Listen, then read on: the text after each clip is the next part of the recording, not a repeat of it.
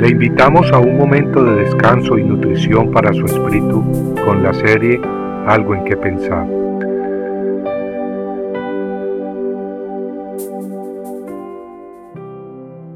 Una señal de Dios.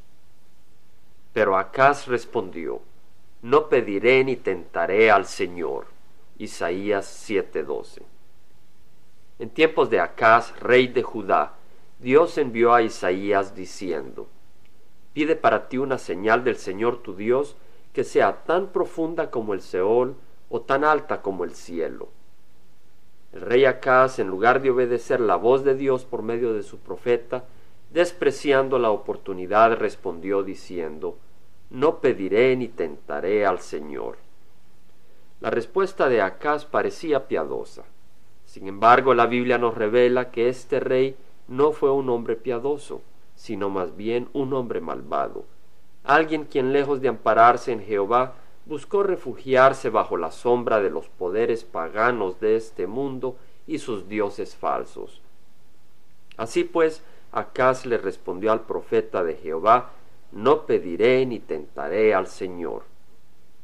Qué triste ser tan orgulloso o ciego al punto de no querer pedirle al único Dios verdadero, a Jehová. Pero esa escena no es extraña hoy en día, y es que también en nuestros días encontramos a muchas personas que buscan auxilio en fulano o en mengano, o en el compadre o en tal organización o filosofía, pero nunca se humillan pidiendo auxilio a Dios. Las escrituras dicen que el profeta Isaías le contestó entonces al rey Acaz diciendo, Oíd ahora casa de David, ¿os parece poco cansar a los hombres que también cansaréis a mi Dios? Por tanto, el Señor mismo os dará una señal. He aquí, una virgen concebirá y dará a luz un hijo, y le pondrá por nombre Emanuel. En otras palabras, una mujer virgen en ese momento de la profecía al tener luego relaciones íntimas con el profeta, quedaría encinta y luego daría a luz un niño. Y ese niño serviría de señal de lo que vendría, lo cual Isaías profetizó diciendo, entre otras cosas, que antes que el niño sepa desechar lo malo y escoger lo bueno, será abandonada la tierra cuyos dos reyes tú temes. Los dos reyes que Acaz temía eran los reyes de Aram y del territorio norte de Israel, que se habían aliado contra Judá. Y la profecía se cumplió perfectamente. La señal que Dios había enviado antes de que los eventos profetizados se cumplieran sirvió para anunciar visiblemente que ocurrirían. Y una vez cumplidos, esa señal sirvió para demostrar que Jehová lo había anunciado y que Él es el único Dios verdadero y todopoderoso, que está en control y que sabe todas las cosas antes de que ocurran.